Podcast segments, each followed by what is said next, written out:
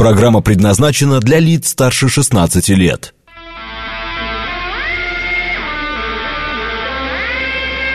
Восемь часов пять минут, четверг, февраль, день пятнадцатый.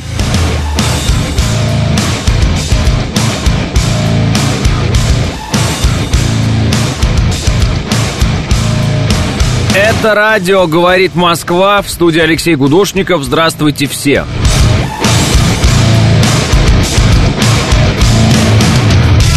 Вот один слушатель написал, зачем в новостях курс доллара. Но если доллара, тогда-то, конечно, не зачем. Да нормальный человек Байден, пишет Василий, и он для России лучше, чем кто-либо другой. А ваш Карлсон опасный человек, так президент сказал, пишет Василий.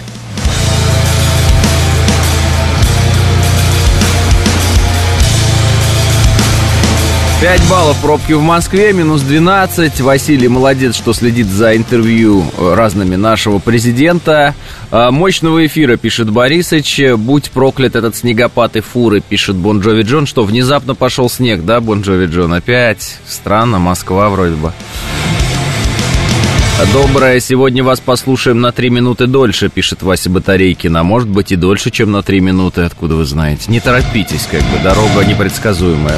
Как и наш звукорежиссер, как вы слышите. Бодрого вам эфира, Константин. Да все уже убирай ты эту дрянь. Спасибо большое. Спасибо. Всем привет. У нас опять морозы, а у вас, пишет Джей 23. П-п-п.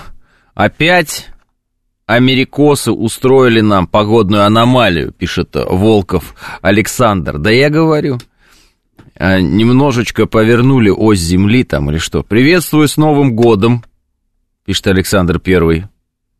С Новым годом? Каким? Ну, снег, идет. А китайский Новый год когда?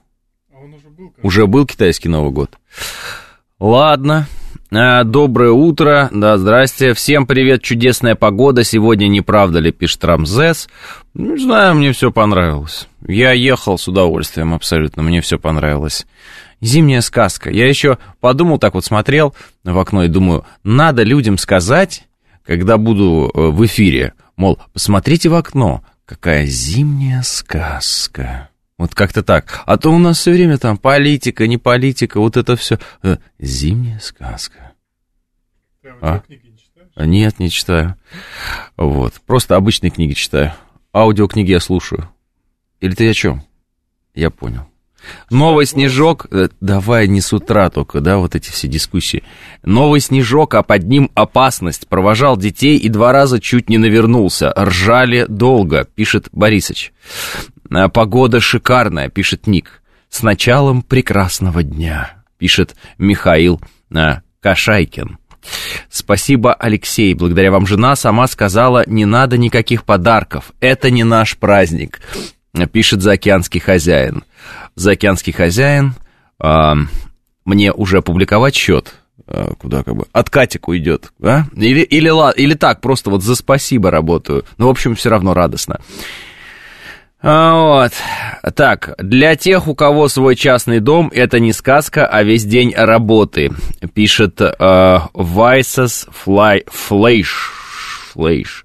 Ну, так вы богатые. Вы себе домов купили, у вас дома есть, вы хотя бы вы их чистить можете. Вот. А у кого домов нет, то тому и чистить некого, нечего и некого. Все. Так что вы еще это счастливые. Как думаете, доеду сегодня из Москвы до Воскресенска? До воскресенья вы хотели написать. Доедете, Вася, доедете. Доброе утро. Сейчас в Ульяновске. Тут снега сильно больше, чем в Москве. Как будто на Сахалин приехал. На Сахалин приехал. Снег в Москве больше. В Ульяновске. В глубине, ну, вообще, симбирских руд. Московский фрирайд бодрости всем, пишет Сергей Чукуров. На поворотах скользко, осторожнее заносит, пишет Айч. Вайсас Фляйш. Это песня такая у группы Рамштайн. А я по-немецки не, не умею, Андрей. Не умею. Всем доброе. После слов «зимняя сказка» надо было посмеяться ужасным смехом. Да не, ну правда мне нравится, красиво. Я, во-первых, люблю ездить в снег, в принципе. Мне нравится в снег ездить. Э, не знаю, как кому, а мне нравится. Мне, в принципе, даже нравилось ездить в, ну, такие, более-менее не самые ужасные, степные метели. Ну, самый ужасный ты никогда не поедешь, потому что уже все замело. А вот так вот, когда переметы такие, вот это все мне очень нравится. Это опасно, но мне нравится. Не знаю, с чем связано. Я люблю ездить в дождь. Не в Москве, потому что в Москве невозможно это делать по одной простой причине, потому что это я говорю дождь, а по московской норме говорить дождь. И вот в дождь все стоят в пробках, потому что в дождь никто ездить не умеет. Вот. А поскольку я езжу в дождь, я нормально справляюсь с этой задачей. А вот кто в дождь едет, у того, конечно, проблемы. В, до, дожди. Вот они выезжают в дожди, и у них ничего не едет. Видели видео с спуском скейтбордиста? Тки, скейтбордист Тки. А, нет, не видели. А что там за видеомастер? Что-то надоело все-таки эта зима, а до Масленицы еще месяц, пишет Андрей. А сразу видно человек глубоко религиозный и православный. Э, до Масленицы еще месяц. Когда там чучело жечь будем? Да? Эй, э, ученые, скажите нам что-нибудь по этому поводу. Да нормальная зима, хватит ныть. Никто и не ноет. Я наоборот вам говорю, что приятно. Вот когда грязище вот это вот, когда вот этот кисель весь какой-то на улицах, грязь вот эта вот вся, вот слякоть, вот это неприятно. А вот сейчас приятно, сейчас хорошо. Вот это сказка, это зима, это хорошо. То, что вы ездить не умеете, это ваши проблемы. Вы ездить не умеете. Правильно? Не надо ездить, значит, просто, и все. Не умеешь ездить, не надо ездить. Есть великолепное метро. Слушайте, Такер Карлсон один раз сходил в московское метро, он уже э, один раз уже рассказал об этом. Теперь он уже еще выпустил ролик. Теперь он задается вопросом, а как так может быть, что русские пользуются станцией метро 70 лет подряд, а она выглядит, цитата, «э, лучше, чем что-либо вообще в Америке. Вот, вот задается вопросами Такер. Такер шокирован метрополитеном московским. Прошу, господа, вылезайте из своих э, китайских э, болидов, вот, и вот вперед. Американец нам завидует, Америка нам завидует. Понимаете? Такер Карлсон нам завидует. Но не вашим китайским автомобилям. Что-то про них Такер Карлсон ничего не говорит, что он не ходит и не говорит, а, такие китайские автомобили у москвичей, а, вообще песня. Вот. А вы слыхали, как поют Лады Гранты, да, вот что-то такое? Нет у него такого. Он говорит, метро, метро просто вообще, с ума сойти. Если бы такое было метро в Нью-Йорке, Вообще бы никто машинами в жизни бы не пользовался, он говорит. Вот если бы в метро такое в Нью-Йорке было. Но в метро в Нью-Йорке все загаженное. Там опасные люди, они с ножами, какие-то наркоманы, все грязное, в граффити. Фу, гадость, одним словом, андеграунд. Вот, тюб или как там. А вот метрополитен такой видеоролик Такер снял, боже мой, там э, и, и, и так он к этому пано, где Ленин, и сяк, и там и рабочие, и трактористы, и он это все снимает, и музыка какая-то вдохновляющая. Короче, мне кажется, мне кажется, человеку нравится, понравилось. У нас метро в безопасно, главное, а не как в Америке, пишет Близ Шенли. Да, вот скажи мне, американец, в чем правда, пишет Саша Зум. Да, Скажи мне, американец. Э, всем с праздником э, Сретенья Господня, пишет э, Сергий. Зато светает раньше. Андрей пишет Сторожев. А где светает? Так, э, что мы все про погоду, пора уже о болезнях поговорить. У кого спина ноет, у кого голова, пишет Ксю. Зима отстой, лучше бы круглый год. Лето, ненавижу зиму, пишет Фоун. Ага, конечно. Валяешься. Жарище, выйти на улицу невозможно. Потеешь, вот это все. Включил кондиционер, тут же простыл. Вот. А? Комары. Ну, да, кстати, много где есть комары, мухи эти все все время летают. Где-нибудь сел, тут, а, жарко, ногами голыми на землю не ступишь. Да какой ужас вообще. Это лето, это ужасно. Что хорошего, когда лето, это жара это.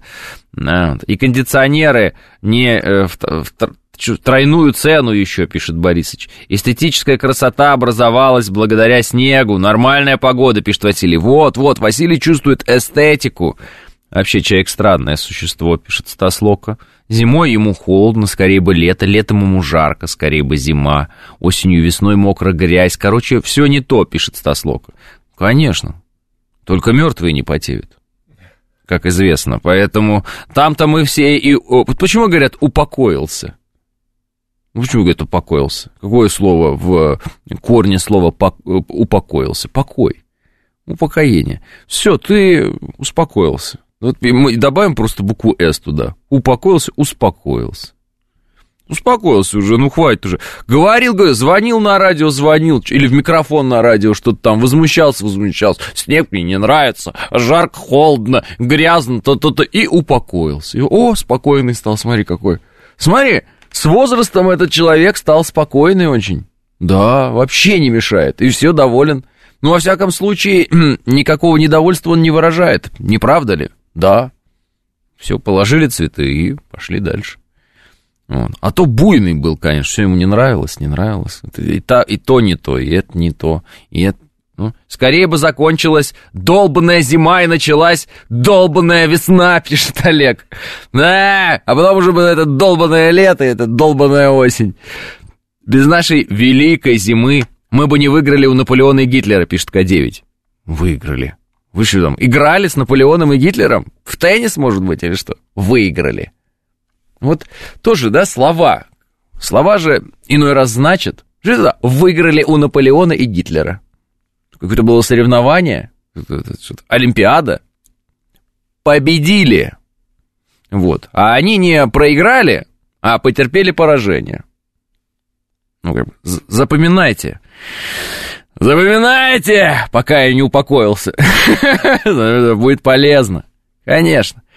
Вон, видите, некоторые люди благодаря мне перестали есть майонез. А разве это не польза обществу? Конечно, польза. Вот некоторые жены некоторых моих слушателей приходят к ним и говорят, дорогой, не дари мне ничего на день вот этот какого-то там Валентина, потому что это не наш день, не нужно никаких подарков. У моей программы есть практическая, практическая, бытовая, такая вот человеческая э, польза. Вот, вот и польза есть, понимаете? Ну, все остальные бесполезно там. Как космические корабли бороздят просторы вселенной. Сидят там, рассуждают. Когда Байден там то, Байден все. Мы тоже, конечно, с вами это рассуждаем. Но так в целом всегда есть у нас с вами вот этот вот разворот, где мы можем поговорить о нас. Вон Байден какой спокойный стал, пишет Стас Лока. Байден он стал такой, он как, знаете, старый ковбой из американского фильма, такой вот с прищуром все время, и что-то он... Лимонадный Джо. Или сонный Джо. А, э, сонный... Да-да-да, это ты, сонный Джо. Да? Где здесь бешеный пес Трамп? Да? Кто спрашивает? Ненавижу это прозвище. Это сонный Джо. Ну, там...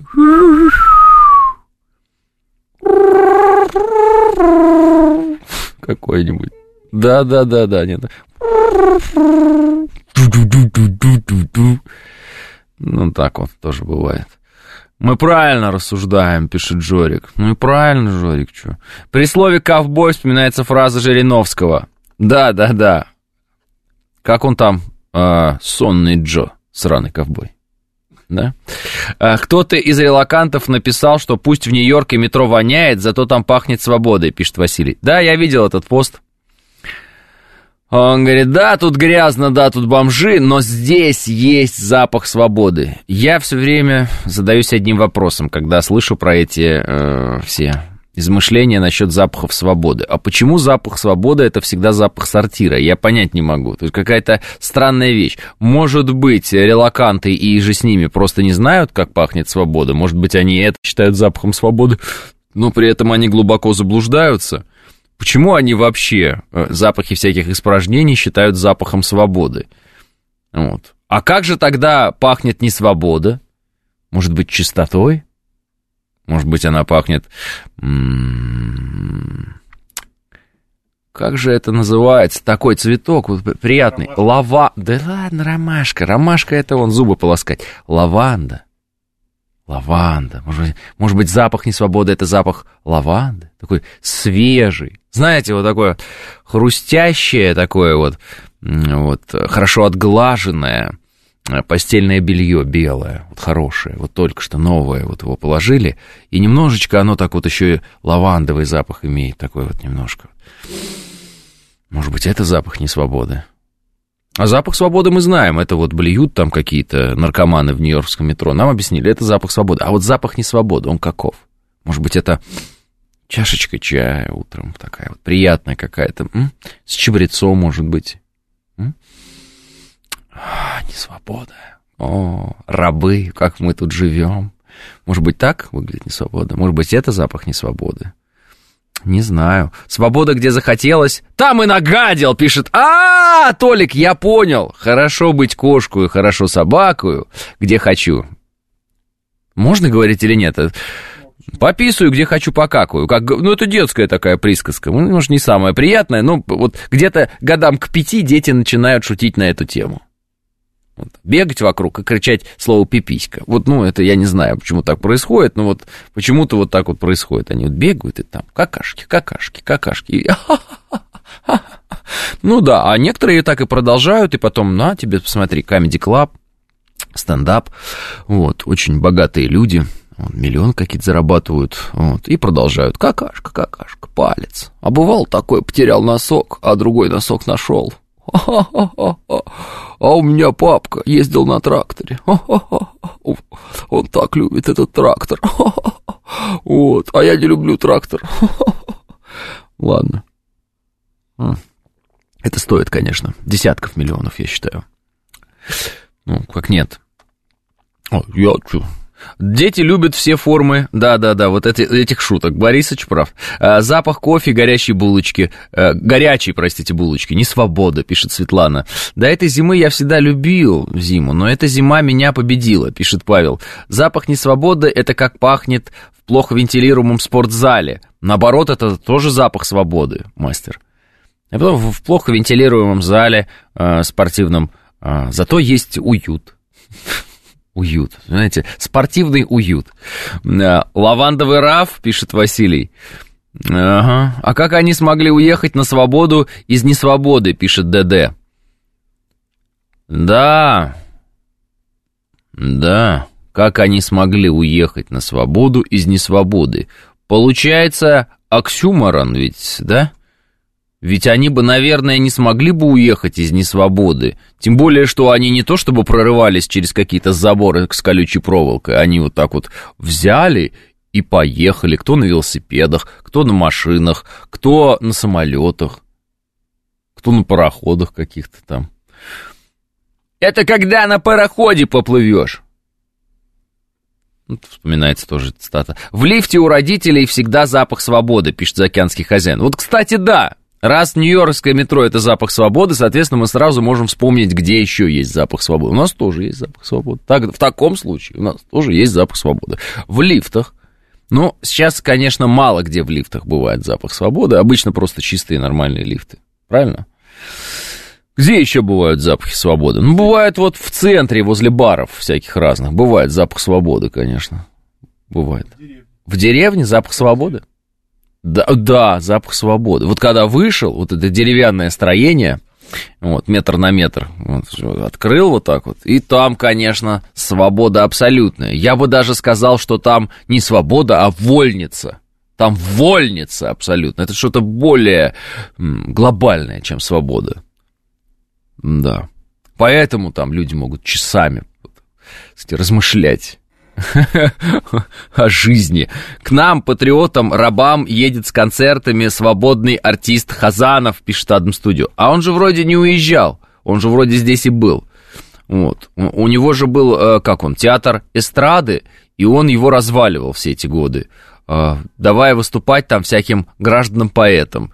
И, я так понимаю, он театр эстрады развалил, вот, э, но выступать-то он все равно не перестал. Поэтому, что ж, ну, жаль, что свободных украинцев не могут на свободу вып, вып, выпустить, пишет Аркан. Да, нет, сейчас свободные украинцы не могут выезжать из своей свободной страны. У них э, очень свободные закрытые границы. М-м. Ну, не для всех, конечно, не для всех, конечно, но, так скажем, для очень многих. Вот. А мы, конечно, рабы, мы, конечно, рабы, но можем сесть на самолет, полететь куда? В Турцию можем? Можем. В Египет можем? Можем. Таиланд? Можем? Можем. Вьетнам? Китайские всякие разные штучки? Ну, вполне. Да чего ж говорить, некоторые даже в Европу летают. Некрасиво с их стороны, некрасиво, но делают это. Вот такая вот история. А на Украине зато все улыбаются и счастливы, из них свобода. Ну, так, во всяком случае, говорил Гребенщиков. Вот, там все улыбаются. Это, наверное, нервная улыбка, скорее всего. Запах свободы – это когда успешный в России Макдак становится сверхуспешным вкусной точка, пишет Борисович. Вот такая тяжелая арабская ноша у нас, Олег говорит. Да, да. Сербия тоже Европа, пишет Джей-23. Отличный запах свободы там на Киевском вокзале, пишет Евгений. Это отличная зима, проверка на русскость. Только наш человек любит такую классную настоящую зиму. Не евродрянь с дождем и слякотью, пишет Александр. В электричке, в вагоне, где находится туалет, очень свободно, мест много свободных, пишет э, Дягилев. А потому что люди боятся в России свободы. Рабское мышление, понимаете? Рабское мышление. А как понять эту тонкую грань между метелью и снегопадом? Пишет э, э, мастер. Очень просто, мастер. Вы сейчас удивитесь. Снегопад, снег падает. Метель, метет. Метет, падает. Метет, падает. Вот вам метель, вот вам снегопад. Я все объяснил. Так просто. Ведь в словах, которые вы применяете, в общем-то, э, заложен определенный смысл уже даже в самом слове. Ну вот. А, метель быстрая, снегопад медленный, а, пишет 506. Метель метет. А поземка по земле. Поземка. Низенько, так сказать. В словах понятно, а по факту, пишет мастер. По факту. Идете, сверху на голову вам падает снежок, снегопад. В лицо снег бьет метель. Понятно? По ногам что-то. Поземка какая-то. Какая-то поземка. А в юго, говорит Екатерина. А в юго это так вот. И, и, и, и, и полит, и полит, и полит. Вот это в юго. Так выглядит в юго. По факту Такер назвал Москву лучшим городом Земли, пишет Борисыч. Ну, по факту так и есть, Борисыч. А какой смысл э, в слове брюки? Нет, в, смы- в слове брюки нет никакого смысла абсолютно. И что это вообще за слово такое? Брюки. Брюки. Я вот и повторю сейчас три раза брюки или четыре, и у вас вообще возникнет вопрос, как можно было сочетать так буквы. Брюки. Брюки. Дайте, пожалуйста, брюки. Брюки. Нет, ты повторить сам. Брюки. Да, да, вот подумай, брюки. Вот брюки, вот реально, ты носишь на себе брюки. А, но что, что, все равно украинцы изобрели все слова, не забывай об этом, не забывай об этом. Сначала украинцы отделили свет от тьмы, да-да-да, потом изобрели все слова. Брюки, брюки, брюки. О, какие хорошие брюки. Брюки, брюки. Что тут брюки? Что за брюки? Вот опять. Вот опять, зачем вы мне напомнили? Брюки. Брюки. Кулек. Что за слово? Кулек. Кулек. Кулек. Кулек. Кулек. Это что-то французское, нет? О, кулек. Брюки, кулек. Вспомните Задорного, как он объяснял смысл слов. О, это вообще супер. А, это русский, это русский, помада, помощник ада. Вот. Бог раб, потому что смотришь на солнце и говоришь... И вот это вот, ну, серьезно, что поделать. Такая вот этимология. Брюква в брюках. Умереть с кульком в брюке. Да. на украинском брюки это на нижнике. На нижники вот тогда. На, на, на ни... Фу, ты. Тогда лучше брюки. 8.30 новости.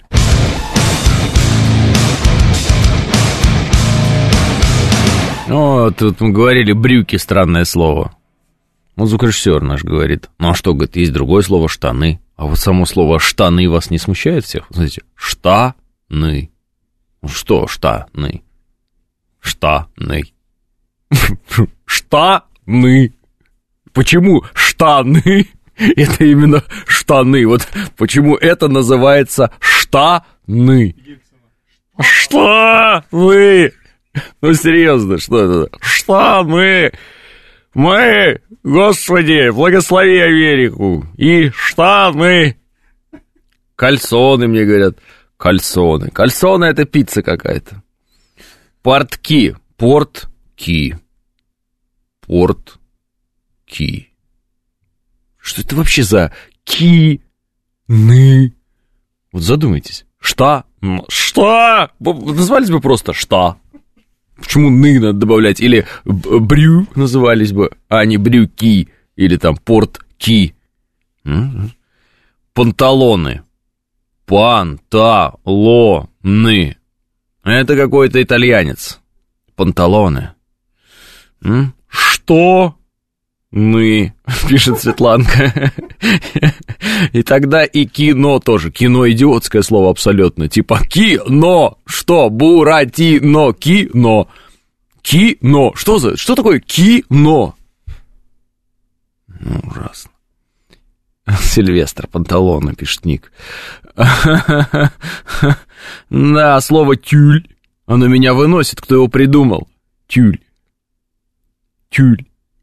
Тюль. Убери тюль. Шаровары, мне говорят. Шаровары. Ну, тут хотя бы понятно. Значит, они шарообразные и что-то варят. Понятно, что они варят. Понятно. При такой-то жаре. Порты. Порты. Пор ты.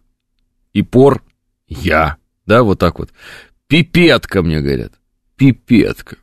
Пипетка какая бегает. Это что за пипеточка тут? Пипетка. Пипетка. Подумайте, какие интересные слова. Что такое то бишь э, вместо то есть? То бишь. Угу. А как вам слово джогеры? Мик Джогер, я знаю. Гудрон, мне говорят. Грибы. Грибы. Грибы. Почему грибы? В какой-то момент же кто-то из наших предков так вот. Грибы.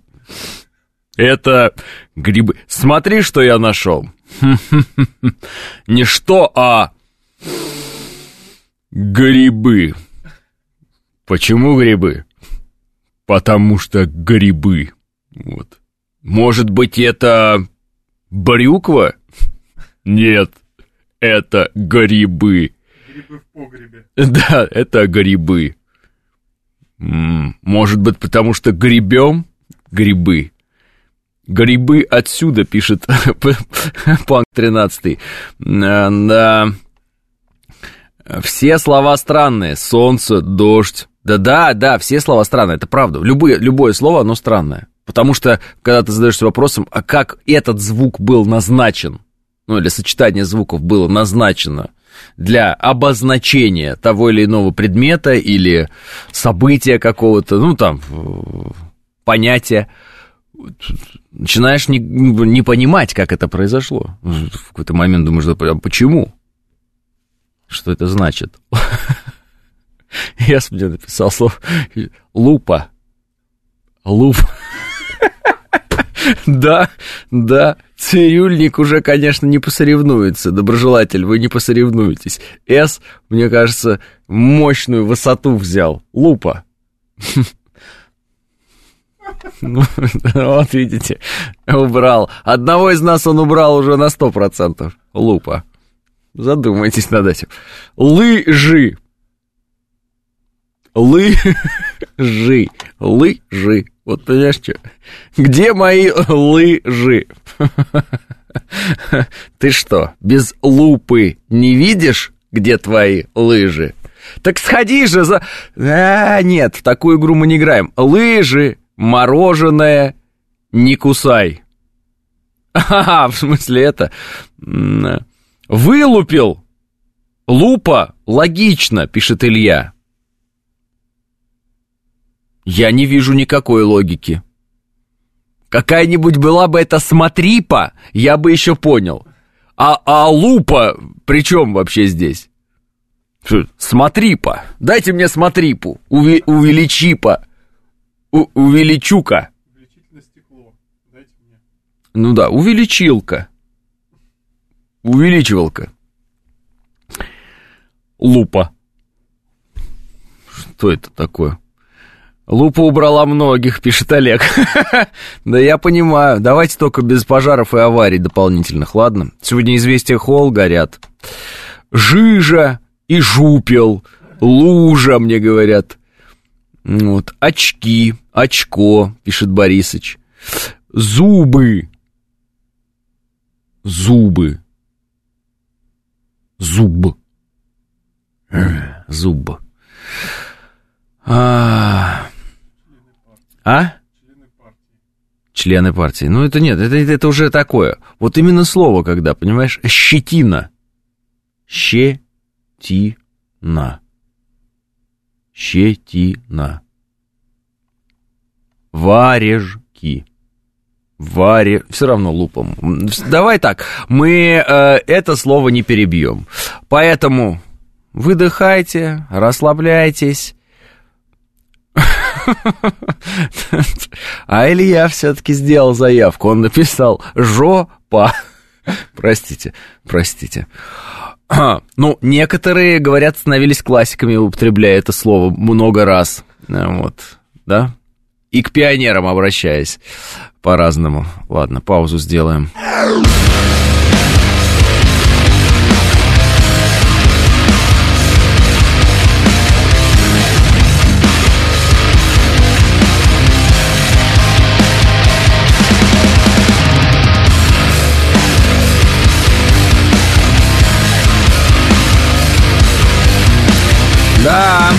Пользой мы, с пользой мы провели э, сегодня с вами первые, э, ну, так скажем, 45 минут нашего эфира. Ну, ладно. Э, вот, ладно. А теперь, дорогие друзья, мы идем дальше. К важным делам, к важным делам. Э, президент наш дал интервью э, новое, и э, Несколько есть мыслей по поводу, собственно, там, Байдена и э, наших отношений с Западом. Ну, во-первых, э, по отношениям с Западом и специальной военной операции, ее начало. Единственное, о чем можно сожалеть, говорит президент, что Россия не начала активные действия на Украине раньше, полагая, что мы имеем дело с порядочными людьми. А, и вот дальше цитаты. Бывший канцлер ФРГ и бывший президент Франции признали и прямо публично заявили о том, что они не собирались выполнять эти наши как бы минские, да, имеется в виду, договоренности, а просто выигрывали время для того, чтобы дополнительно накачать оружием украинский режим, что они благополучно и сделали. Да, действительно так и есть. Непосредственным триггером для начала военной операции стал отказ Киева от исполнения Минских соглашений и обстрелы Донбасса. Россия пытается прекратить войну на первом этапе, хотела сделать это с помощью мирных средств. Россию беспокоила и беспокоит возможность втягивания Украины в НАТО, поскольку это угрожает безопасности Российской Федерации. Вот несколько цитат. А, но сейчас больше всего зацепились за другие цитаты и за рубежом, естественно, люди. А эти цитаты, они касаются э, Байдена и там, разных разговоров о его здоровье, дееспособности. Значит, наш президент эти разговоры прокомментировал о э, дееспособности или недееспособности Байдена.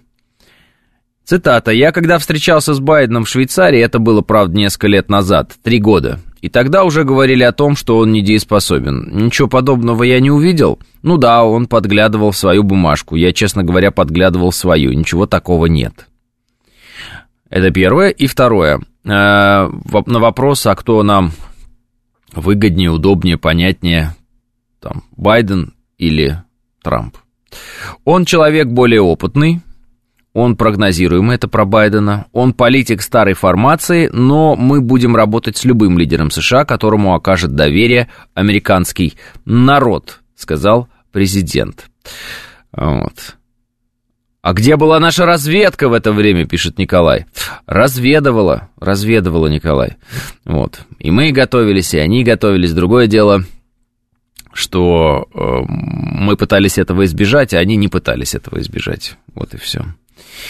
А, так, а где была наша разведка, когда э, накачивали украинцев э, по, по, украинский режим? Пишет мастер. А смотрите, Николай э, и мастер один тот же вопрос задают. Мне кажется, или вы подписаны на какие-то одни и те же каналы, где кто-то, например, задает этот вопрос, а где была наша разведка и все вот такое, да? Интересно. Внучка однажды увидела, как сосед... Нет, нет, ладно. А, значит, мысль одна. Президент хочет мириться, а уже поздно, пишет Клойс Дарт. Но эту мысль Клойс Дарт сейчас пытаются изо всех сил изобразить, э, ну, так скажем, за океаном. Даже пошли какие-то спекуляции на тему того, что Россия запрашивала некие тайные переговоры и все такое, а, что было опровергнуто. Было опровергнуто Песковым, было опровергнуто Захаровой вчера.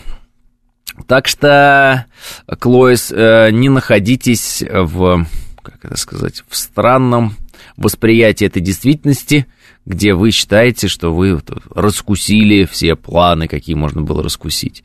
Я смотрю на то параллельно, как работают сейчас наши вооруженные силы на разных направлениях.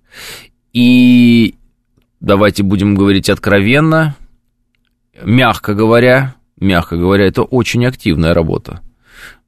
Да, очень активная. Вот, разные виды вооружений применяются, разные есть варианты там, этой фиксации этих, этого применения, видеофиксацию. Вот раньше было сложно находить эти видеоролики, сейчас их много очень, много прямо, каждый день. И фабы там, и не фабы, и как артиллерия работает, и все-все-все-все-все. Очень много видео сейчас можно наблюдать. Работают крепко.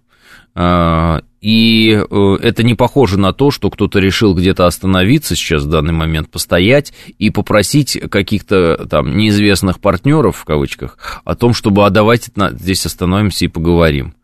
Вот. Э, я воспринимаю следующим образом а, слова наших а, руководителей – руководителей России, да, а, насчет того, что мы всегда были готовы к переговорам, точно так же, как я их воспринимал и воспринимаю с первого момента, как они их говорят. Ну, то есть они говорят, мы готовы к переговорам, но они сами себе закрыли путь к этим переговорам. Все. Если они вдруг решат себе открыть путь к переговорам, то, ну, давайте будем говорить. Ну, они даже говорить-то не хотят, и все. Собственно, вот такая у нас очень даже понятная, как мне кажется, позиция, да, получается у страны. Основная цель войны на Украине – это уронить спрос. В Европе без спроса упадет экономика э, Китая, пишет Николай. Ну, Николай, во-первых, э, у Китая появляются новые рынки в виде нашего рынка, плюс у них развивается внутренний рынок, плюс э, если промышленность ляжет немецкая, то им так или иначе придется покупать китайское. Поэтому вариант такой возможен, который вы говорите, да, потому что Европа это богатый, хороший такой рынок, куда много чего можно было продавать, где-то там, да, 500 миллионов человек, туда-сюда, денег много, ну, не у всех, ну, есть богатые страны достаточно. И если этот рынок обеднеет, то, мол, Китаю некуда будет э, там, сбывать эту свою продукцию какую-то, продавать некуда будет. Ну, во-первых, я думаю, что, конечно, Европа-то беднеть будет, но это же будет происходить не за один день и даже не за два дня. А это достаточно толстая, да, ну давайте образно будем говорить, это толстяк, Европа это толстяк, и худеть он будет долго, этот толстяк, он не может похудеть в один день. Ну, и поэтому это все будет э, не так, наверное, как некоторые себе представляют, что в один день Европа обеднела, и все, и все там все перестали покупать и прочее. Вот. 15 а февраля 1800, 1989 э, года последняя колонна покинула пределы Афганистана. Сейчас прочитал, Макс пишет. Да, Макс, э, и сегодня по этому поводу как раз э, публикуются документы, опубликованы документы Министерством обороны Российской Федерации, архивные, которые касаются вот той самой операции, которую проводили Э, проводил Советский Союз. Много разных подробностей, историй, документов, э, специальная там страница организована для этого, да, чтобы вот кто хочет узнать больше, э, тот мог это сделать. Найти вы сможете это все в интернете легко, так и вот забьете просто в поиске, что там Афганистан, Минобороны, документы, и все, и, и дело пойдет у вас. Так что да, сегодня действительно важная дата в этом смысле. Ну и э, вот Минобороны делится с нами архивными документами для того, чтобы э, чуть больше нам рассказать о том, что на самом деле там происходило. А, как вы думаете, зачем США столько мигрантов готовят промышленный бум, пишет Николай. Николай, там я попробую объяснить совсем коротко, прям совсем, да, чтобы понятно было. Говорят, это электорат э, демократической партии американской, вот, э, Соединенных Штатов Америки. Э, Байден там и прочие, ну, короче, демократы их называют, демократическая партия, это их электорат. Вот. И они всей Америке не нужны, эти мигранты, они нужны как конкретно демократической партии для того, чтобы себя обеспечить электоратом не только на этих выборах, но и дальше, и дальше, и дальше. В общем, так сказать, республиканцев с их э, традиционализмом, вот этим вот э, видением некой там Great America, Америкой прошлого, там, 60-х или каких там, я уж не знаю, какой у них идеал. Вот, э, чтобы эту идею, ну, так сказать, подавить и чтобы она уже не могла составлять э, какую-то весомую конкуренцию вот этой идеи, там, мультикультурности и прочего-прочего, то, что исповедуют демократы. Э, и, собственно, в этом есть некий такой вот раскол социальный сейчас, и как раз вот эти традиционалисты, так назовем, американские, они по этому поводу и бьют в набат. Они говорят, вы нам сюда загоните этих людей для того, чтобы размыть, так скажем, население коренное. Но оно, конечно, все не коренное, они все понаехали все равно, американцы. Вот. Не индейцы же они. Но, тем не менее, размыть коренное население э, для того, чтобы вот э, свои политические какие-то вещи решать для себя удобные. Вот. Как- как-то так. А почему в Америке вообще много мигрантов? Э, очень простое объяснение. Где много денег, там много мигрантов. Вот. Мигранты перебираются туда, где лучше. Соответственно, если в вашу страну не едут мигранты, значит в ней не лучше.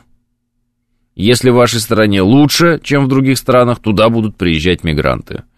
Вот обратите внимание, как это происходит. Почему, например, не из России все, а, все эти годы после развала Советского Союза уезжали в разные республики бывшие Советского Союза, а наоборот, из бывших республик Советского Союза приезжали люди в Россию, а, в том числе и в статусе гастарбайтеров. Вот почему? Потому что ответ очевиден, да?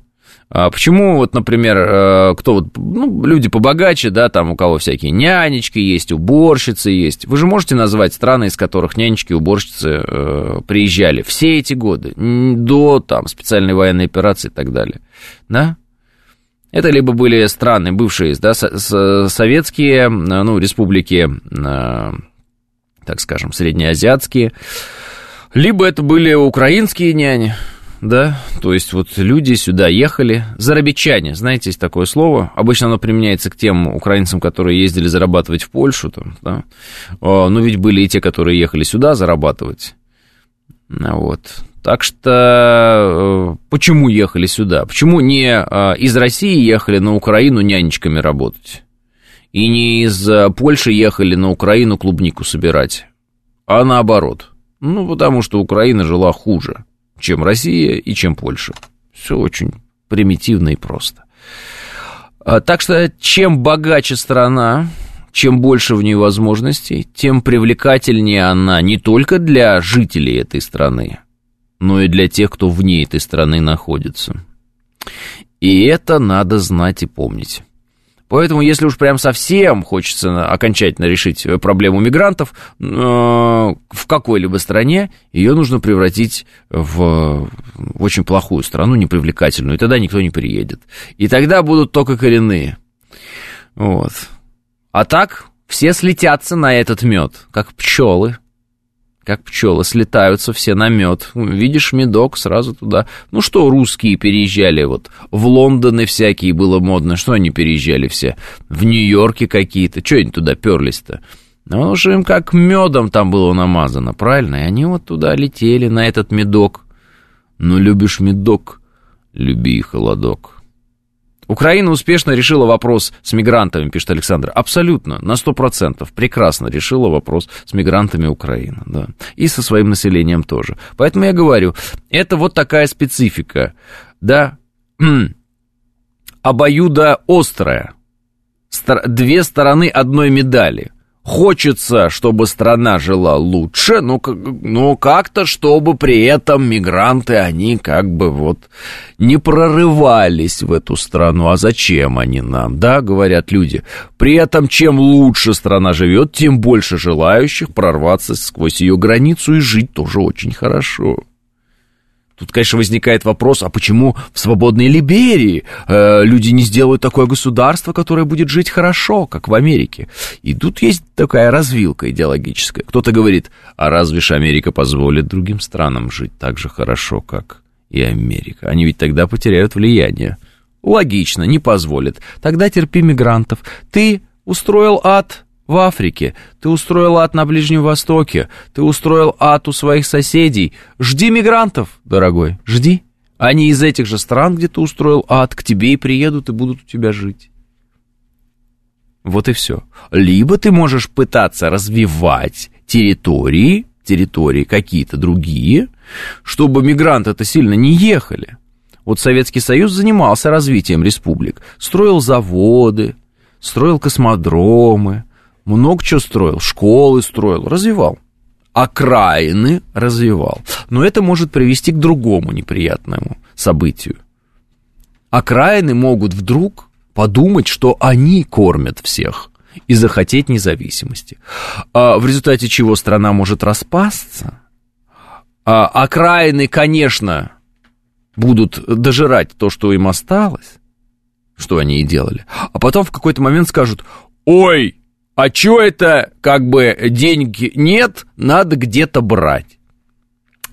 И тут появится какой-нибудь добрый дядя со стороны, который скажет, я дам вам деньги, но сначала, сначала вам нужно кое-кого победить, потому что это из-за него у вас все было плохо. Из-за, из-за кого же? Вот из-за него. Вы деритесь, деритесь, денег будет, вот вообще выше крыши. У вас тут будет Швейцария номер два этих Швейцарий номер два я насмотрелся в своей жизни, конечно, вот так вот. У, а, кого не послушаешь, если бы мы бы не были бы тогда, у нас бы сейчас тут все бы летело вообще бы, свиристело. Ага, ага, да-да свиристело бы. Америка хорошо устроилась, ад устраивает она, мигрантов принимает Европа, пишет Абили Факинфлаев. Но все-таки самая сложная ситуация с мигрантами, насколько мне известно, это не у европейцев, а у американцев. У них какое-то огромное количество мигрантов. Но у Европы вся та же самая история. Жирная, богатая, мигрант э, участвует в колониальных разных вещах, неоколониальных. Да? Ну вот они Ливию там эту всю распотрошили. В Сирию они что-то полезли все там своей коалицией. Ну и потом из этих стран получили беженцев. Почему эти беженцы побежали туда? Ну а что туда не бежать? Там же в целом неплохо жить. Вот они туда и бегут. Правильно? 9.00 новости. Программа предназначена для лиц старше 16 лет.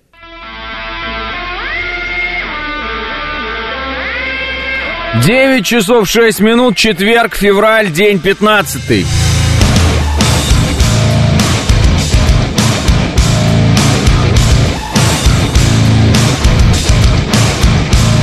Это радио «Говорит Москва» в студии Алексей Гудошников. Здравствуйте всем!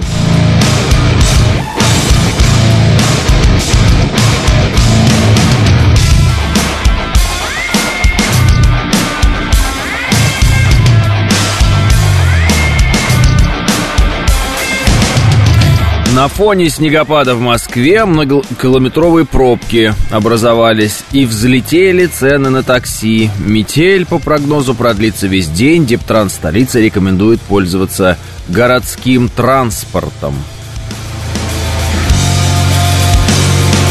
О, 8 баллов пробки в Москве. Ничего себе, ничего себе. Да. На Тверской ад и пахнет горелым, пишет Иван. Да, известия холл горят, известия холл, если вот там на Пушкинской. Да, не, ну 8 баллов это, конечно, очень серьезно. Очень серьезно. Вот. В это время обычно такого не бывает. Прямо совсем сложно. Даже захотелось взглянуть на карту и посмотреть, а что у вас там происходит где вы так плохо прямо совсем едете, что аж 8 баллов, в 9 утра. Э, ужаснейшее... А, ну на въезд, все на въезд катастрофическое. Абсолютно. Киевка на въезд катастрофа. А, северный объезд Одинцова даже плохой, казалось бы. Значит, Минка ужасная. А, Боровка, понятно, ужасная. Новая Рига ужасная. Вот. Рублево-Успенская ужасная. Да, короче говоря, это я вот только Запад еще смотрю. Ленинград, там вообще какая-то катастрофа просто. Все, все, все, все какое-то коричневое. Это все на въезд. Ну, Ленинградка, правда, и на выезд тоже не ахти. Да и все остальное на выезд тоже не ахти, но так вот желтенькое хотя бы. Та же самая Новая Рига на выезд желтенькая. Но тоже авария, авария, авария, ДТП, ДТП, ДТП, ДТП. Ага. Юг посмотрел, даже смотреть не буду, ничего называть не буду, все там плохо. Да. И только более-менее приятной выглядит Дмитровка. более-менее, более-менее. На фоне остальных, казалось бы, выделилась Дмитровка. Никто от нее такого не ожидал. А, она выделилась. Наверное, потому что там э, адские ограничения скорости. Вот эти, знаете, едешь по огромной трассе, а там типа 60. Это, по-моему, на Дмитровке так. Так что ничего. А, ну и вот платка. А, значит, М11, которая в СВХ переходит, неплохая. Неплохая. В целом. Пойдет. Пойдет. Ну, тоже кто-то там что-то наколотился. Вот это да, вот это да. Э, я э, работаю на Дмитровку, вот стою на Большой Академической, все стоит, пишет Виктор.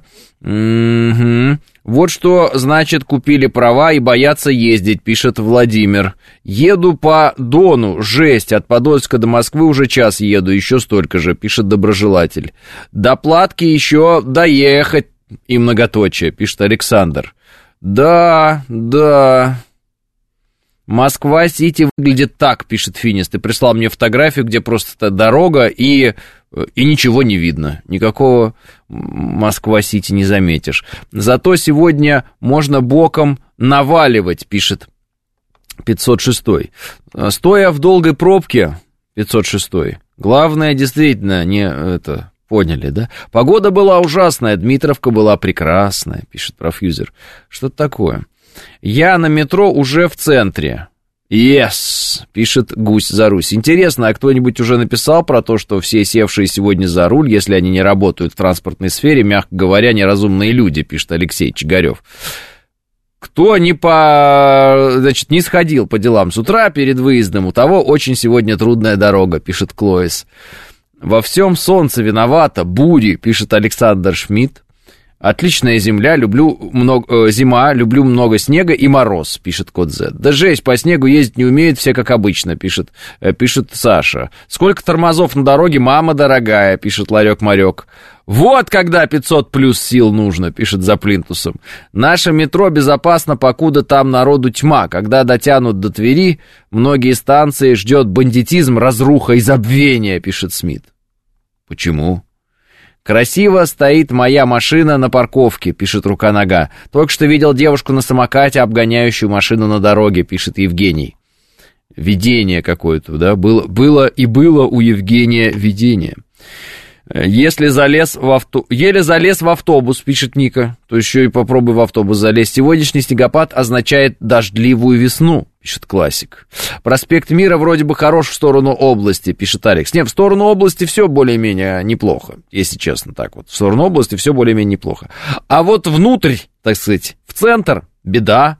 Специально поехал на автомобиле, чтобы трактор не засыпал, пишет абонент. Россия хочет разместить ядерную бомбу в космосе, сообщает ABC News со ссылкой на источники. Два источника, знакомые с ходом обсуждений на капиталистском холме, сообщили, что разведданные связаны с тем, что Россия хочет вывести в космос ядерное оружие. Речь идет не, то, не о том, чтобы сбросить ядерное оружие на Землю, а о возможном применении его против спутников. Вот так вот. Такое сообщение ABC News дали. Да, вчера какой-то был конкретный кипиш по поводу... Э, значит, американцы стали волноваться. Говорят, у России есть какой-то аргумент.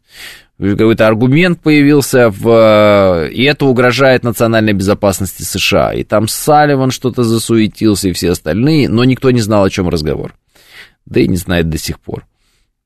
И давайте соберемся, поговорим, говорит Салливан, вот это вот я вам все расскажу, там дело такое. Кто-то кричит уже за американцев, обнародуйте, почему это все что-то за тайны такие, объясните, что там, у, что там у кого вообще. Потом говорят, кажется, это у русских, CNN, кажется, это связано с русскими. И вот теперь ABC говорит, а они хотят разместить ядерную бомбу в космосе.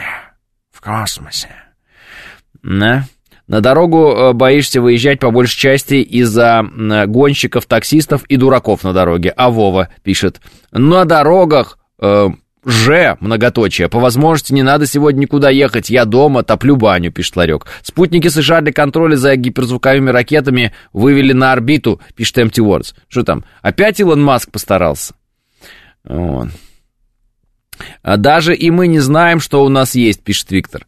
Ну, по поводу ядерных э, бомбочек э, в космосе для того, чтобы ими, что там, выводить из строя спутники. В принципе, тему мы это обсуждали с военными экспертами в рамках э, телеэфира. И да, такая возможность есть, наверное. И смысл там именно в электромагнитном импульсе, который исходит от э, взрыва ядерного. То есть э, взрывная волна там, в общем-то, неэффективна, вот, а, а электромагнитный импульс это интересно. Электромагнитный. Этот ларек вроде только писал, что сколько тормозов на дороге, а потом, говорит, баню топит. Нестыковочка, пишет Иван. Поняли, ларек? За вами следят. Мотоциклист на Малой Филевской улице, одумайся, это не ваша погода, пишет Дровик Сергеевич. А он вам... Вот эти вот видеозаписи, где мотоциклисты ездят и все время бьют машины какие-то, зачем-то ломают эти зеркала заднего вида, показывают средние пальцы. Хорошо, что больше одного сезона не получается у них проездить. А может их разговоры, потому что спутники э, вывели, пишет Лина. Да сто процентов сами милитаризируют космос изо всех сил американцы, уже давно причем, и изображают, что это все для того, чтобы защититься от опасной, плохой, большой России, которая угрожает национальной безопасности США. Где США, где Россия, как мы угрожаем их национальной безопасности? Вот. Это же их оружие находится на наших границах, а не наше оружие находится на их границах. Это вот забавная штука, да? Э, Ее всегда надо в голове держать, не все помнят о ней. Э, американцы говорят, что мы угрожаем их национальной безопасности, мы угроза номер один. Но только наше оружие у их границ не находится, а их оружие находится у наших границ. И тоже вот это вот выражение такое «у наших границ». А где это у наших границ? А, ну, так вот там, плюс-минус, э, впритык. До Брянска уж совсем близко, до Курска совсем близко, до Москвы тоже близко, до Санкт-Петербурга тоже близко. Вот, они же и на Балтике там и так далее. Поэтому э, их оружие у наших границ, американское. И не только, кстати. А наша нет. Они говорят, ну вы у границ НАТО. А а зачем вы продвигали НАТО на восток? Мы бы не оказались у границ НАТО, если бы ваша граница НАТО не двигалась постоянно и не прикоснулась к нам, так скажем. Если бы она оставалась там, где она оставалась, по договоренностям, которые вроде бы были в устной форме и не только достигнуты в определенный момент, и не двигалась бы ни на сантиметр, ни на дюйм, там, я не знаю, ни на миллиметр, проблема соприкосновения России с границами НАТО не существовала бы вовсе. Проблема соприкосновения России и границ НАТО заключается в том, что НАТО расширялось на восток, и границы НАТО пришли к России, а России куда деваться как-то вот. Как нам оторваться от границ НАТО? Вот, кстати, тоже интересный момент. Вот НАТО подвинулись впритык к нам. В определенный момент и Прибалтику они там взяли, и вот Украину уже захотели, да? Ну, мы знаем это. А как нам разорвать нашу границу с НАТО. Вот как нам так сделать, чтобы между нами была буферная зона, если они, например, взяли Прибалтику, возьмут Украину там, ну, как они хотели, да, они и Белоруссию туда хотели, конечно же, через переворот свой. А как нам потом буферную зону-то делать? Это ж мы что, впритык будем стоять? Это и, кстати, к плоскомордому Дудю вопрос, который там всяких э, смешных артистов питал с точки зрения того, а наша вот граница там увеличилась с НАТО. Так она в любом случае увеличится, потому что речь идет о том, что мы с НАТО будем стоять впритык. Только вопрос, где она будет, эта граница. Да? По какой реке она пройдет, эта граница? Потому что если Украину возьмут в НАТО, граница э, НАТО тоже увеличится, да. Только желательно, чтобы она, если увеличилась граница НАТО, то где-то за Львовом, туда, западнее Львова. Понимаете, да? А не восточнее Донецка. Understand? Ну, конечно, эти придурки ничего не понимают. Ну, хотя, может, и понимают, может, мы объяснили, но это э, сути не меняет. Буферную зону как сделать? НАТО говорит, мы впритык с Россией, Россия нам угрожает. Как сделать буферную зону? Ну, я вам скажу, как сделать буферную зону. Это вообще забавно будет, смешно, сейчас все будете смеяться. Вернуться к тем границам НАТО, которые были до расширения НАТО. То есть нескольким странам надо выйти из НАТО. И будет тогда буферная зона. Им надо быть нейтральными. А не поверите, кто это предлагал. Это предлагал Владимир Владимирович Путин. Он предлагал вернуться к границам 97 -го года, если я не ошибаюсь. А? И все. И вот вам буферная зона. Вот пусть это будут нейтральные государства. Это было то самое предложение еще до специальной военной операции о коллективной безопасности в Европе которые... Это предложение было отвергнуто, так скажем, тоже мягко, нашими коллегами, партнерами, может, врагами, как хотите, так их и называйте. В общем, Западом оно было отвергнуто. Так что они сами не хотят никакой буферной зоны, потому что она была. И они ее сожрали, эту буферную зону, а не мы. Не мы туда двигались, они. Вот так, дорогие друзья, вот так Согласно ежегодным отчетам Based Structure э, Reports, США использовали от 600 до 800 военных баз и объектов в 177 странах за последние 10 лет. И они еще говорят, что Россия угрожает США, пишет Дмитрий. Правильно. А Россия угрожает национальной безопасности США. То есть они двигали свой военный блок к нашим границам впритык, они не оставили никакой буферной зоны, Никакого нейтраль, нейтрального государства они не оставили, они их все сожрали, поглотили. Вот. На последнем оставшемся мы стали отвечать и давать отпор. Они говорят, вы угрожаете нашей национальной безопасности. Где? Где? Каким образом Россия угрожает национальной безопасности Соединенных Штатов Америки на Украине? Соединенные Штаты Америки на другом континенте вообще находятся. Каким образом Россия угрожает? А, тем образом, что Россия после этого захватит Европу. Зачем? Зачем? Вот логично было бы, что Россия после этого затребует, затребует, например, а, ну, вот создать эту буферную зону из нейтральных государств. А это будет значить одно. Американцы не в состоянии обеспечить свою гегемонию. В этом угроза национальной безопасности, на самом деле. То есть угроза национальной безопасности США заключается в том, что кто-то э, говорит им, что они делают неправильно.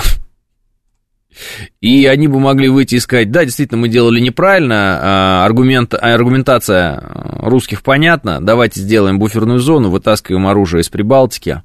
Вот. Договоренности там, Ялта, не Ялта, как хотите, давайте, все, хорошо, мы вас поняли.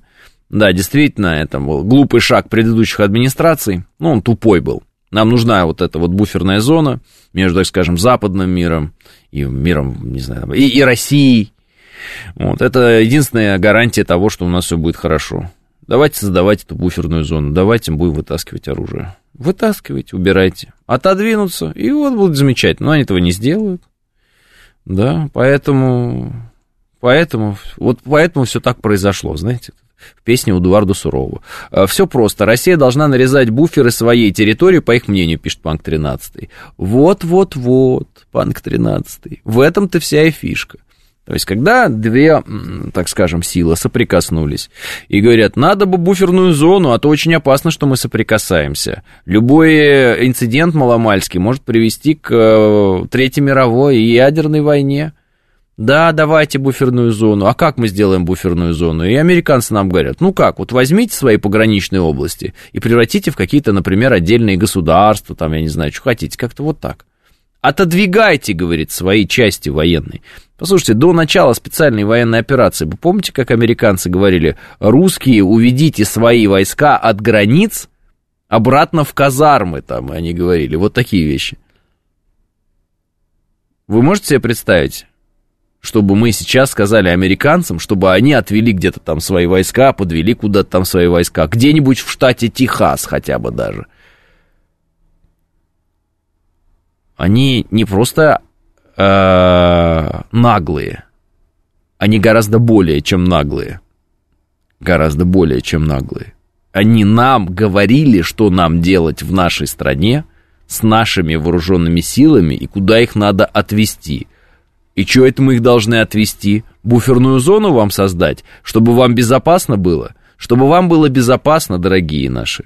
Делайте сами буферную зону и нарезайте ее из стран НАТО, убирая оттуда оружие, и будет вам безопасно. А? Хорошее предложение, хорошее. Вы же не выполнили свои договоренности. Вы же лезли сюда с оружием. Вы же сами воткнулись, по сути, в Россию. Носом уткнулись своим. Че, какие проблемы? Вер, вертайте на, взад, как говорится. Правда же? Но это же логично. Сами же они это сделали. Об этом, кстати, президент говорил Такеру. Говорит, вы сами создали ситуацию, выходите из нее как хотите. Можно как-нибудь сохранить лицо. Ну а как сохранить лицо? В этом смысле надо, чтобы новый политик пришел и сказал, вы знаете, предыдущие администрации были сумасшедшие, они все э, дураки, вот. А, действительно, они поставили мир на грань Третьей мировой. У меня есть простейшее решение. Нам нужна буферная зона из нейтральных государств. Действительно, вот эта бумага, если бы она бы мне бы на стол тогда была бы, я бы ее подписал. Вот эта бумага от Владимира, которая была по поводу того, как организовать безопасность в Европе, она была совершенно правильная. Давайте так и организуем, плюс-минус. У нас там есть свои условия определенные, там, поговорим. Ну вот плюс-минус так и сделаем. Ну нужна нам буферная зона, но без нее никак. Иначе очень опасно. Иначе вот можно не проснуться в определенный момент, потому что ядерная война началась, просто сгорим все вместе в огне и все. Поэтому буферная зона, она вот всему человечеству нужна. Должен сказать какой-то американский президент. Какой-то. Не знаю какой. Может быть, да, там. Новый, может, старый. И все. И все. России не из чего создавать буферную зону, если уж прям так вот совсем э, глубоко копнуть. России не из чего, кроме как из себя, создавать буферную зону. В случае, когда мы соприкоснулись с границами. У них возможностей полно. А большой блок, альянс, ба-ба-ба. Американцам это никак не угрожает, им никакие буферные зоны на своей территории не надо будет создавать. Вот. Никакие там Прибалтики, никакого стратегического там, ну, стратегическое может быть, но так скажем, э, угроз национальной безопасности американцам не создает. Присутствие или не присутствие их в Прибалтике. Где американцы, где Прибалтика. Правда? Мобильный интернет даже просаживается от такого снега, а Вова пишет. Учитывая, что мы на разных континентах находимся, просто достаточно посмотреть количество авианосцев у нас и у них сделать выводы, пишет э, Братус. Э, да а что авианосцы? Э, сейчас приходит время переосмысления, как мне кажется, многих э, традиционных видов э, оружия, в том числе и э, всяких разных крупных единиц, ну, там, морской и океанской техники, военно-морской, да? А почему? Потому что вот эти вот беспилотники всякие изобретены, надводные, подводные, потому что они все чаще начинают применяться, потому что ракеты появляются и так далее. И это создает новый уровень угроз, во-первых, для большой, очень большой техники, да, уж тем более для такой большой, как э, какой-нибудь авианосец. Поэтому мы просто пока не видели, как по авианосцу работают такими вещами. Наверное, если, когда, э, если и когда у тех, кто готов такими вещами работать по авианосцу, они появятся, вот, мы все, мягко говоря, ну, уже, наверное, не удивимся, просто подтвердим некие свои ожидания относительно э, тех форм, и я имею в виду именно в прямом смысле физических форм, которые, кажется, если не отжили, то свое, то уже отживают. Последнее, доживают свой век. Есть ли смысл в огромном-огромном каком-то там авианосце, который где-то идет, если это такая сладкая цель для всяких разных беспилотных э, средств, надводных и подводных? Дело интересное, на самом деле, вопрос интересный. Авианосцы, они, они как хороши для доминирования такого, в первую очередь, информационно-политического такой. Вот ты подогнал авианосец, ты знаешь, что просто ну, трухнут люди, не захотят э, с тобой связываться, потому что за этим авианосцем еще там и ядерное оружие, что угодно, там страшные дела. И ты вот его подгоняешь и говоришь, мы присутствуем в регионе, и все. Ну, то есть это такая политическая вещь, да, политическая. Мангал на авианосце, это будет круто, пишет Панк 13. Я не про воздушные всякие дроны, я про дроны, которые вода и под водой. А может, пора бы сбить хотя бы один нацистский разведчик, чтобы неповадно было, и что они нам сделают? Ничего, пишет Ларек Марек. Ларек Марек, ну вот так, исходя из э, ну, определенных правил ведения войны, э, сбитие беспилотника американского может, в общем, так сказать трактоваться как э, некое там объявление войны американцам или что-то такое. Ну, не знаю я, честно говоря, у меня по этому поводу какого-то мнения, наверное, сформированного нет. У меня тоже возникает вопрос, а почему мы не можем сбить американский беспилотник, если этот беспилотник наводит там разные э, беспилотники, которые британцы подарили Украине э, при атаках, например, там, на наш Черноморский флот или еще на какие-то какие атаки производятся этим всем. Почему мы не можем этот беспилотник американский просто сбить, да и все, и, э, и до свидания? Вот. Сказать, что это хуситы сделали. Не знаю, не знаю. Не знаю. Сложно. Вот у меня, вот здесь у меня ответа, наверное, нет. То есть, боимся мы ли чего-то мы или нет. Я не думаю, что мы чего-то боимся чтобы нам бояться, мы уже понятно, в какой ситуации находимся, да, там, э, ну, все ясно, нам бояться уже, наверное, нечего вообще. Нам, как бы, надо действовать и все, и добиваться своих целей. В чем может быть причина? Не знаю, загадка, загадка. Может быть, мы такие законники, может быть, мы законники. Он же летает там в нейтральных водах, поэтому он летает в нейтральных водах. А вот когда он пролетит день не в нейтральных, только он и не пролетит ни в каких нейтральных, ему это не надо. Потому что нет на, у нас своих нет прокси на Черном море, пишет Игорь. М-м, прокси, да, прокси было бы удобно. Просто какие-нибудь непонятные люди на Черном море, которые выхряснули этот беспилотник, а вам сказали, так это не мы, это вот они. А они такие, да, там, это мы, и мы вот вам говорим, американцы, не смейте тут летать беспилотником. Да, было бы здорово, но такого нет. 9.30 новости.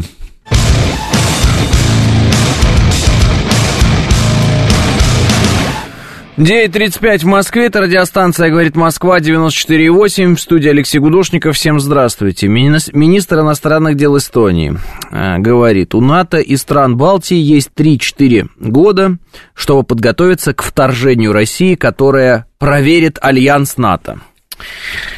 Ой, стоп тебе.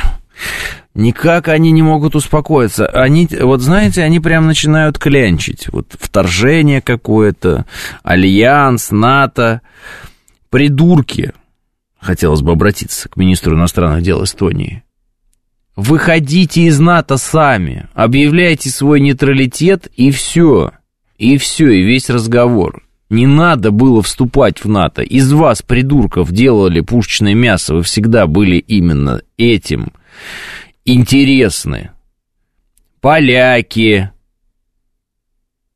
латыши, литовцы, эстонцы. Вы пушечное мясо. НАТО, вы что, я не понимаю, не можете никак осознать этого, у вас какое-то в голове вот что-то вам мешает это понять. Какой интерес вообще, кроме военного, в Прибалтике и Польше? Вот скажите, вот я американец, например, вот я американец, и вы американцы, вот мы все вместе американцы, допустим. И мы вот сидим за столом и говорим, слушай, надо что-то надо делать, что-то надо делать. Давай это так, э, Прибалтику присоединим. При что? Прибалтику.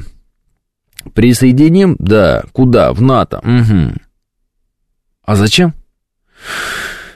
Э, ну, там э, шпроты, там э, холодное никому не нужное море, там лайма в Вайкуле.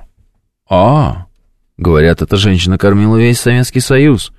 Давай присоединим, она будет кормить еще и Америку теперь. Слушай, Диана, нормально придумал. Но на самом деле нет, конечно. На самом деле есть единственная причина, по которой нужно было зачем-то в НАТО брать Прибалтику. Она при Балтике. Ну, все. Сделать при Балтику внутренним морем на то. Балти... Балтийское море, внутреннее море НАТО. Все. И угрожать России. Размещать ракетки на этом маленьком плацдарме, ну, относительно маленьком, военном, и угрожать России. Все. Все, весь, весь разговор, все, вот, вот больше Прибалтика нафиг не нужна никому. Вот эти все три микространы никому не нужны. Более того, обратите внимание, если бы Прибалтики не было, а там была бы, например, Россия, как когда-то там была Россия, то тогда нас бы со странами НАТО, внимание, разделяло бы целое море. Обратили внимание на это? Нас бы со странами НАТО разделяло бы море. Удобно же, правда? Разделительное, большое море, море. Балтийское море разделяет. Вот там где-то, там, с другой стороны Балтики, там какие-то Швеции, там где-то, не пойми где, вообще какие-то непонятные там, далеко-далеко еще дальше какие-то Дании или что там, где они вообще, в Балтике, не в Балтике, где-то далеко, неизвестно где. Нас бы море разделяло, водичка. Вот так. Но нет же, надо было вырвать кусок. А вот. У нас здесь да, расположиться на нем, создать там абсолютно ядовитую по отношению к русским среду, прославлять там всяких легионеров СС, праздновать, со свастиками ходить, м? сносить памятники советским воинам-освободителям, оружие туда напихивать, учения все время проводить, злословить там нас и поносить как угодно. Это плацдарм военный. Понятно? И все. А вот бы какое было бы замечательное, замечательное, представляете, целое море бы нас отделяло от стран НАТО. Как было бы замечательно. Естественная, разделительная такая вот удобная штука. А? Море! Даже не река. Ну что такое форсировать реку, представляете? А это целое море. Прекрасно было бы. Вы скажете, ну мы бы все равно бы граничили там бы, где-нибудь ну да, теперь мы граничим еще с натовскими странами, э, потому что Финляндия стала натовской страной. Зачем Финляндия стала натовской страной? В чем интерес э, американцев э, в финнах? Ну давайте прямо. Резину они готовят, э, делают для автомобилей. Ну, во-первых, они ее много здесь делали именно, совместное производство было. А во-вторых, да кому она нужна их резина в Америке, например? Че, в Америке своей резины нет? Есть. Телефоны Nokia? Ну, мы знаем, что они никому уже не нужны давно. В Америке есть свои телефоны. Зачем финны? Вот зачем финны? Зачем 5 миллионов этих гордых людей? Зачем они нужны Америке? Вот зачем? Что, американцы будут ездить в Финляндию на рыбалку? Может быть, что они там? Хотят э, съездить куда-нибудь в Порво? Что? Зачем? Фин, финны нужны американцам. Есть какая-то причина? Они, может быть, делают какие-то восхитительные автомобили, как немцы, я не знаю. Ну, что-то, вот в чем финны интересны? А финны интересны своей границей, протяженной с Россией. Вот и все. Значит, финны тоже пушечное мясо американцев. С чем я финнов и поздравляю. Они очень хотят им быть, и они очень сильно туда стремились, и они очень сильно сейчас из кожи вон лезут, доказывая, что да-да-да, нам очень нравится быть э, таким в перспективе пушечным мясом. Мы тоже, мы тоже так хотим. Смотрят они на Украину и говорят, мы тоже так хотим. Печально, очень ужасно, плохо, плохо. Плохо, что такие дегенераты ворвались в политику европейскую. Вот так. Чтобы эстонцам понять всю угрозу НАТО, им нужна мощная лупа, пишет Борисович.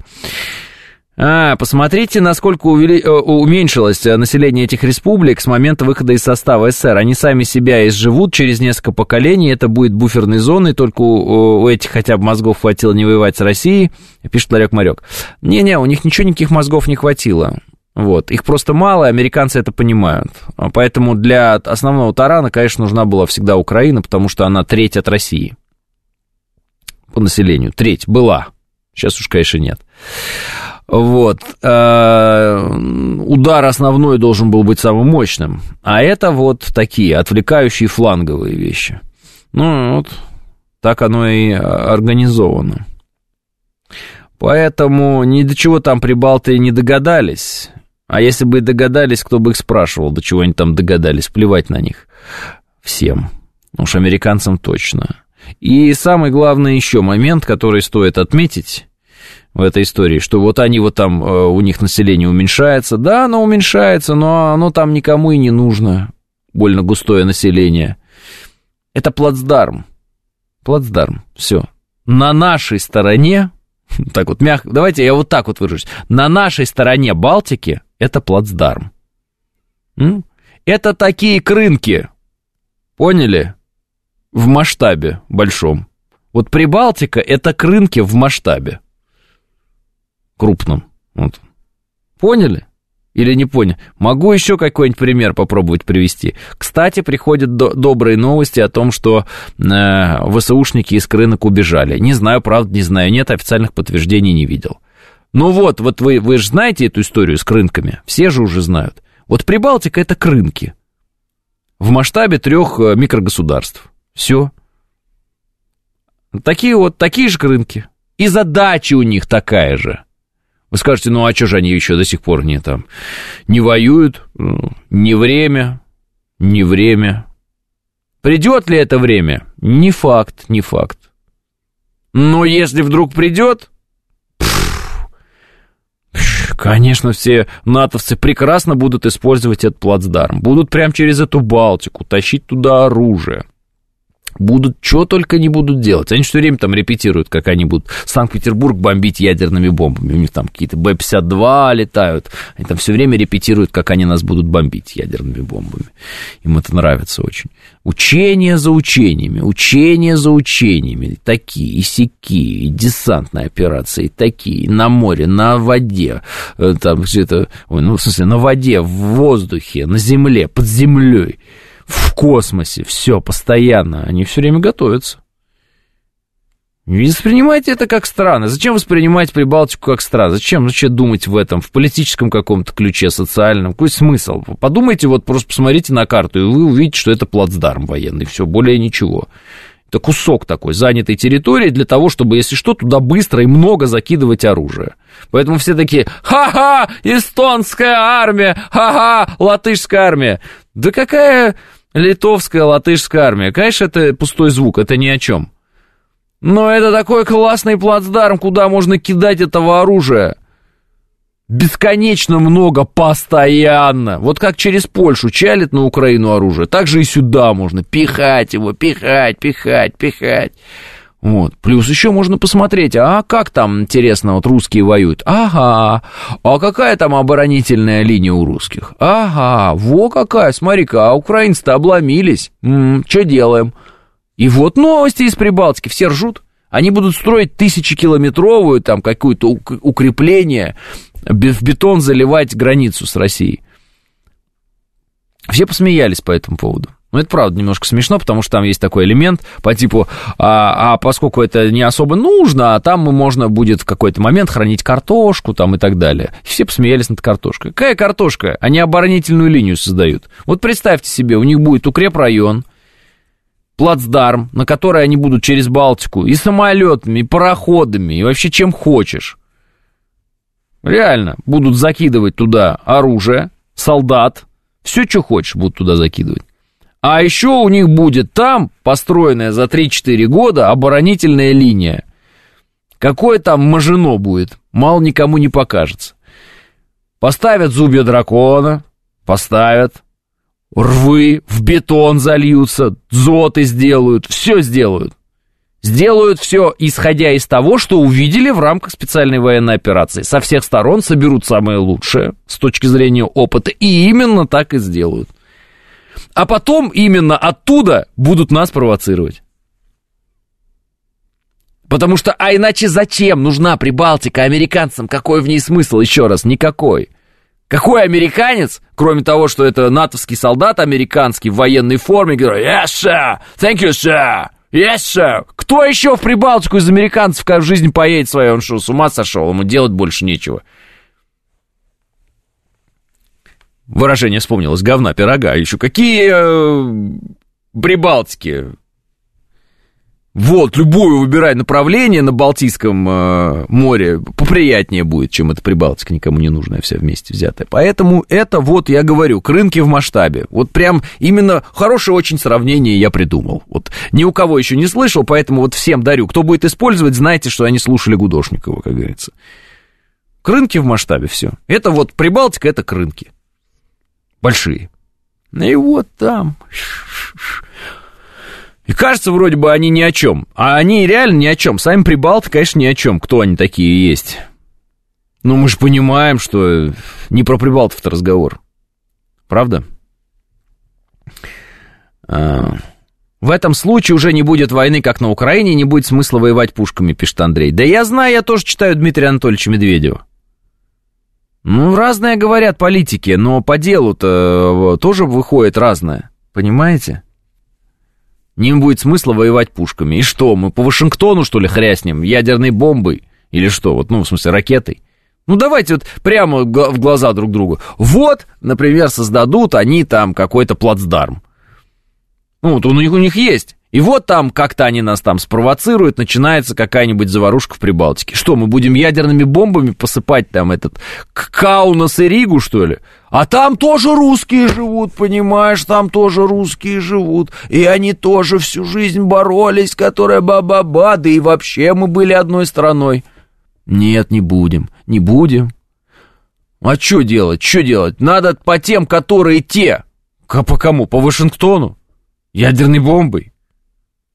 Типа нам надоело жить тоже, что ли? Я не понимаю. Ну, то, что им надоело кому-то жить, ну, допустим, а нам что, тоже надоело жить или что? Нет, неудобно, неправильно, что-то не то. Что делать-то? А вот то и делать. Придется потом медленно, упорно, долго ковырять этот, этот гнойник поганый а больше никак. И вот тоже ковыряться медленно, долго, 100 метров в день, 130 метров в день, 200 метров в день, вот это все. Они заливали в бетон свою границу несколько лет подряд, а теперь обстреливают нас ракетами из этих бетонных укреплений. Нет, что ли?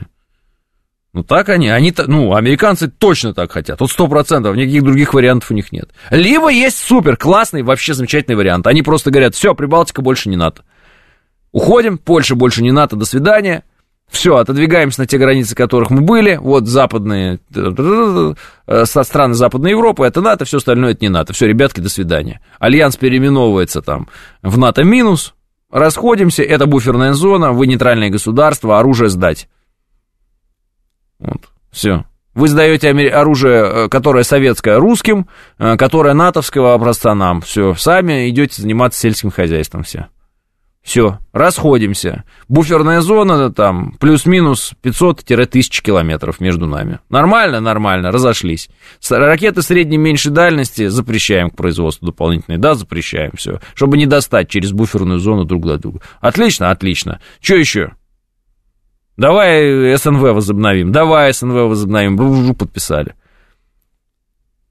По сути, то, что предлагал Путин, Владимир Владимирович. Понимаете? По сути. А там не захотели. Вот почему они не захотели?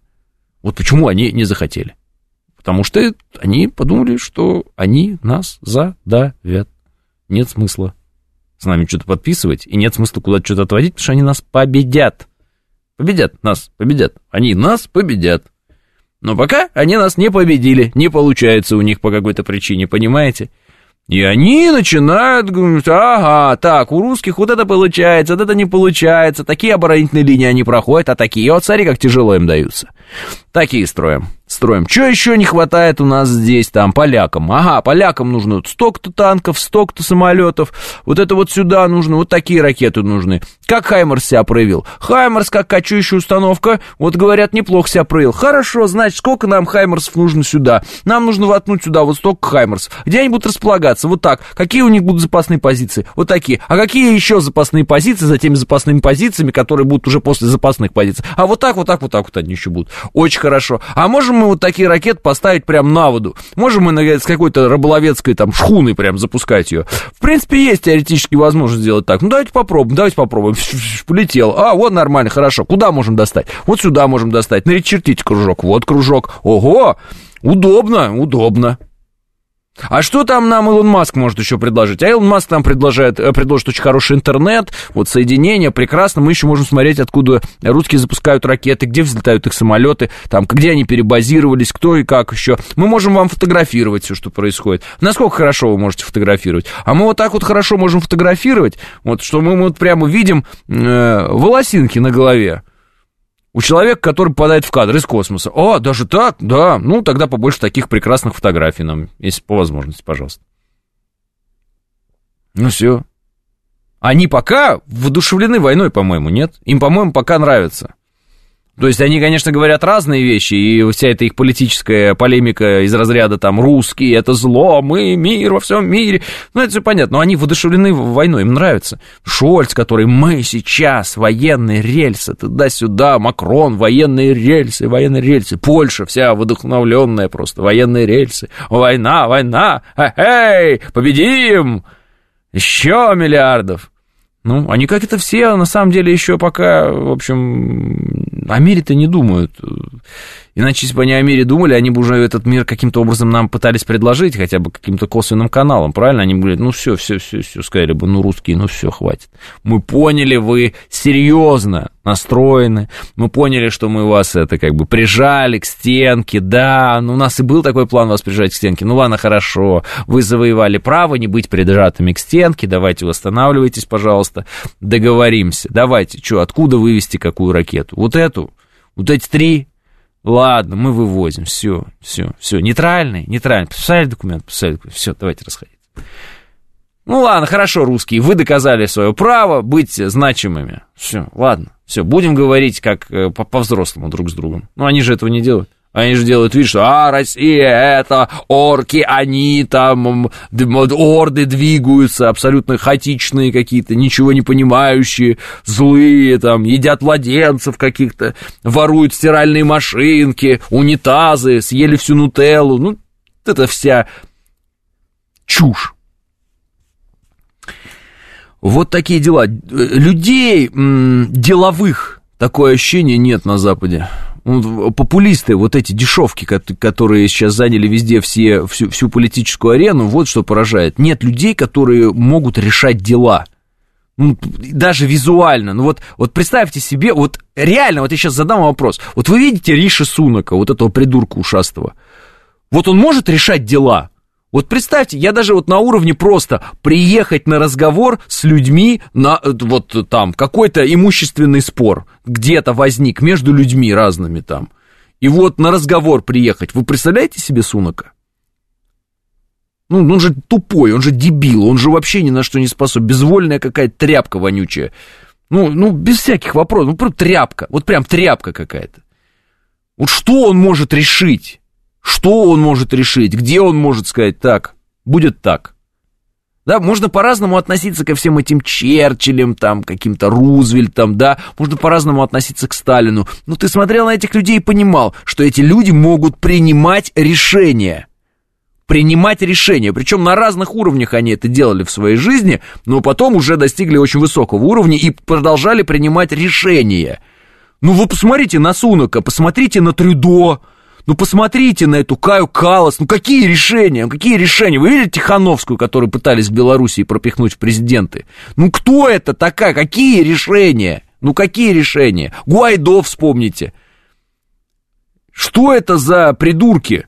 Ну как они могут просто с другим человеком, который настроен серьезно, у которого оружие ядерное и так далее, сесть за стол и сказать, слушай, давай поговорим, там, да, давай, давай, давай, какие у тебя есть кон- конкретно, какие вещи ты хочешь решить. И конкретно сесть и решить, что может вот этот вот петушиный Трюдо, извините, я э, не хотел говорить слово Трюдо, но что он может решить?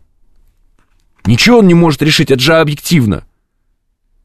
Люди, которые ничего не могут решить, потому что они ничего не могут решить. Потому что они ничтожны. Ничтожны сами по себе эти политики – они, ну, не смогли бы держать слово, даже просто вот стоя перед человеком там где-то в разговоре. Не смогли бы, они ничтожны. Петрушки, понимаете? Ну, это как Зеленский, я же не лох. Да лох! Че не лох-то, если так тебя и развели? Вот. Не смогли бы. Да, кстати, даже на, вот на их фоне даже Зеленский выглядит вообще лютым бруталом, вообще такой брутальный, такой конкретный, по сравнению с ними. Они его так и рисуют везде, что он якобы там, у него какие-то банки, он прям такой накачанный. Господи, он там клоп. Вот прям такой накачанный, что-то, такая машина прям ходит там. На фотографиях-то видно в сравнении с девчонками. Стоят девчоночки на каблучках. И этот зеленый гномик. Лепрекон. Ну, реально. Вот. Если нет людей во главе государств, которые могут просто говорить с другими людьми, договариваться. Ведь когда ты с кем-то договариваешься, это же не просто ты там, ты ну, берешь ответственность за выполнение своих, своей части договоренностей. Правильно? Ну, какая ответственность может быть? Ну, какая ответственность может быть на Трюдо? Ну, вот какая? Ну, вы, вот что, вот, вот вы просто смотрите на Трюдо, вот серьезно, я вот, вот особенно его как бы презираю. Вот вы смотрите на Трюдо, что бы вы ему доверили в своей жизни? Вот, вот, вот ваша жизнь, вот вы. Вы такие, ладно, вот Трюдо я бы доверил вот такое дело. Какое? Мусор вынести? Вот какое? Вы бы доверили этому человеку свою жизнь? Как может быть лидер государства человеком, которому вот при любом взгляде человек, живущий в этом государстве, не может доверить свою жизнь. Он же, мы же ведь доверяем своей жизни и жизнь государства правителям государства, как и в других странах. Мы вверяем, мы голос свой отдаем, за нас говорит человек. Это что, канадцы такие, как Трюдо, что ли? Боже мой, тогда им конец, им конец. Это значит безвольные какие-то люди абсолютно. Ими управляет какой-то мамкин пирожок ничтожный. Я бы никогда в жизни не, не смог бы доверить ничего Трю, Трюдо. Ну, просто. Ну, не так? А Макрон этот, пози, позирующий перед, с этими фотографиями, перед фотографиями этими всеми, вот эти вот руками что-то. Это вот это кто?